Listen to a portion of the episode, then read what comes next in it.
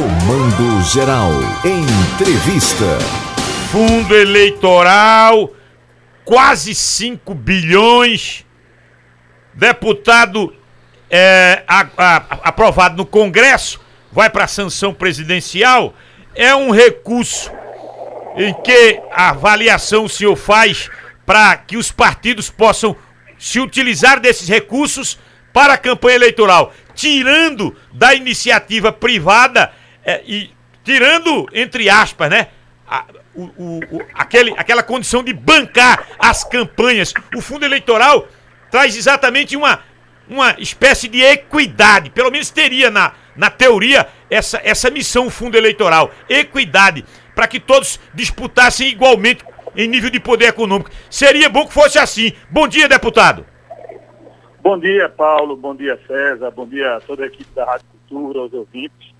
É, é verdade, a, a defesa do fundo eleitoral, é, o que alguns fazem na tese, é de que ele seria a condição de você se afastar de empresas que poderiam comprar é, através de propina parlamentares e que você teria realmente uma condição de equidade para poder dar a mesma, a mesma condição de disputa a um profissional liberal, um trabalhador, um empresário, é, independente da sua, da sua condição econômica. Mas na prática a gente sabe que isso tudo foi deturpado, é, os valores foram para patamares completamente inaceitáveis. A gente já está chegando em 5 bilhões de reais de fundo eleitoral.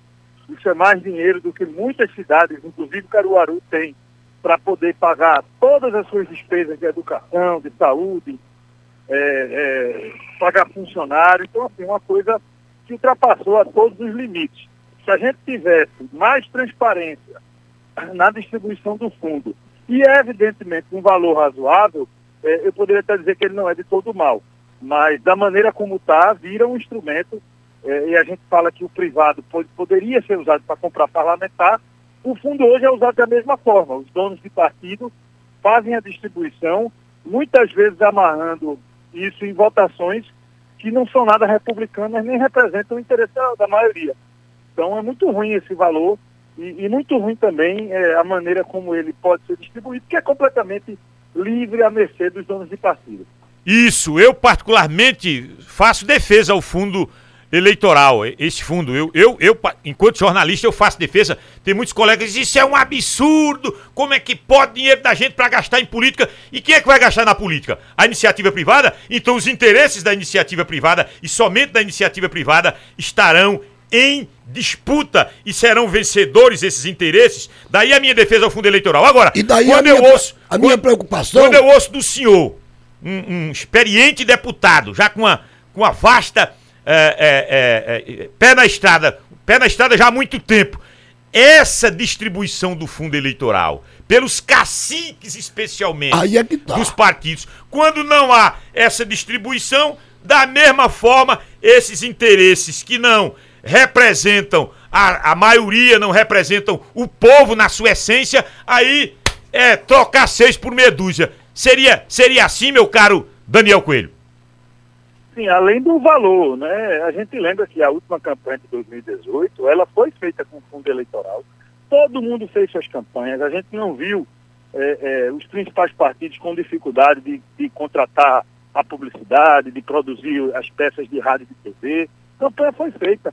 Qual a necessidade de você dobrar esse valor praticamente? Então, assim, eh, eh, além do, do- desse sequestro por parte dos donos de partido, a gente chegou a, a também a patamares é, que estimulam a própria corrupção. Em 2018, nós temos que lembrar o show de candidaturas laranjas femininas. Era tanto dinheiro destinado a candidaturas femininas que alguns partidos produziram candidatas que não eram candidatas de fato, simplesmente para sacar o dinheiro do fundo e colocar no bolso. Então, um padrão de corrupção que, que não existia, não que a corrupção não existisse, mas esse tipo de corrupção na campanha foi criado por esse modelo de fundo. E agora a gente vem com 5 bilhões, imagina o que vai ocorrer eh, no ano que vem. Então, eh, eh, apesar de lá atrás ter algum mérito na iniciativa, hoje a coisa está completamente deturpada e o valor ele é inaceitável. Eu, eu, eh, eh, até os partidos a gente pode dizer, não, mas se o partido distribuir errado, à sociedade é, é, escolher partidos que tenham é, respeito ao dinheiro público. É verdade, apesar de ser um processo de longo prazo, difícil de ser percebido. Mas o valor não tem nem defesa. Né? Eu não vejo defesa para esse aumento, então foi lamentável que o Congresso não tenha é, mantido o veto presidencial que existiu no patamar anterior do fundo, que pelo menos ficaria uma conta mais razoável, ainda considerando que está faltando dinheiro para investimento esse ano. A gente sabe que o Brasil é, ainda não retomou sua economia, a gente ainda tem muita obra parada nos diversos cantos do país, então, com certeza, a prioridade não poderia ser essa. Deputado Paulo Sobral, o senhor esteve à frente da comissão de frente do Levanta Pernambuco, peregrinando por várias regiões, discutindo o presente e o futuro desse estado. Acabou o ano, semana que vem já começa 2022 e aí não se tem definições da composição da chapa majoritária. Candidato a governador, vice e a única vaga do Senado.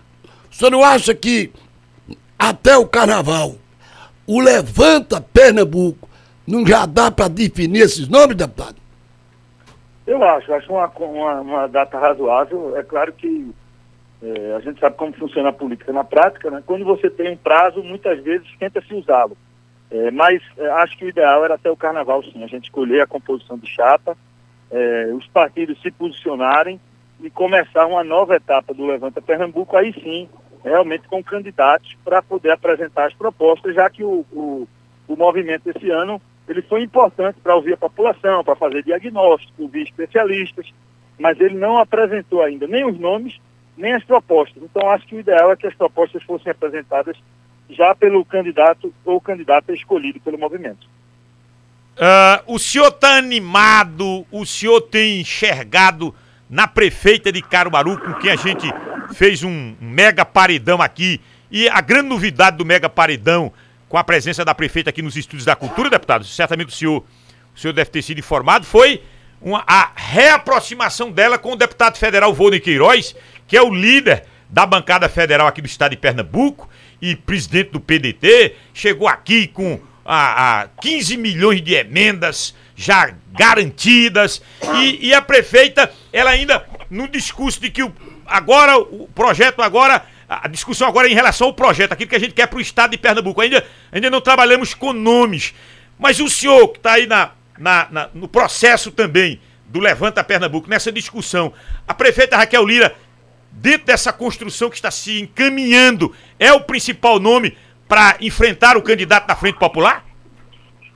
Olha, a Raquel, ela hoje é, lidera todos os levantamentos de pesquisas que estão sendo elaborados, é, tem um potencial de crescimento imenso, porque sua liderança ela se dá nas regiões onde ela é, já é mais conhecida, tem regiões que ainda não conhecem o trabalho e a história e a vida de Raquel, então ela tem um potencial imenso de crescimento e aparece muito bem em todas as pesquisas. Então, acho que é, é natural, é, lá na frente, com o assimilamento, que ela venha ser escolhida para disputar o governo. Lógico que é, na política você tem que conversar, tem que dialogar.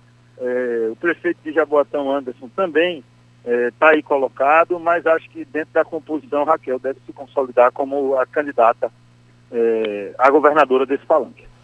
Para a gente concluir e liberar o senhor para o senhor curtir sua família e seu descanso.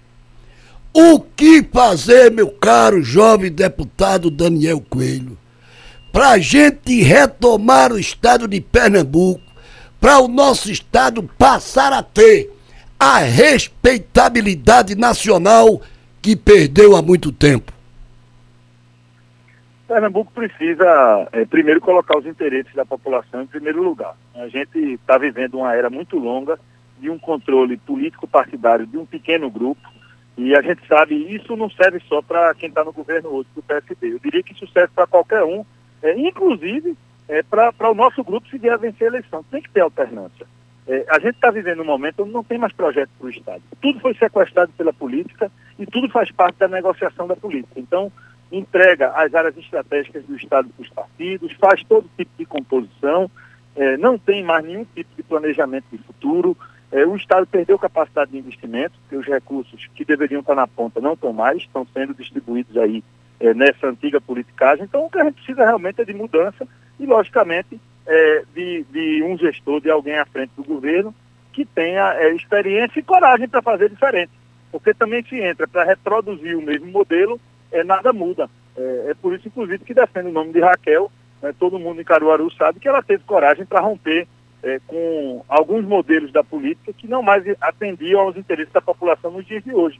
E, e acho que pode fazer isso numa escala muito maior é, no governo estadual. Então, é, precisamos realmente ter coragem para mudar e mudar principalmente para uma pessoa que tenha uma prática diferente do atual governador. Sinta-se abraçado por este brilhante secretário de Desenvolvimento Rural de Caruaru, o nosso querido Bruno França, está online aqui com a gente, está lhe mandando um forte abraço, viu, deputado?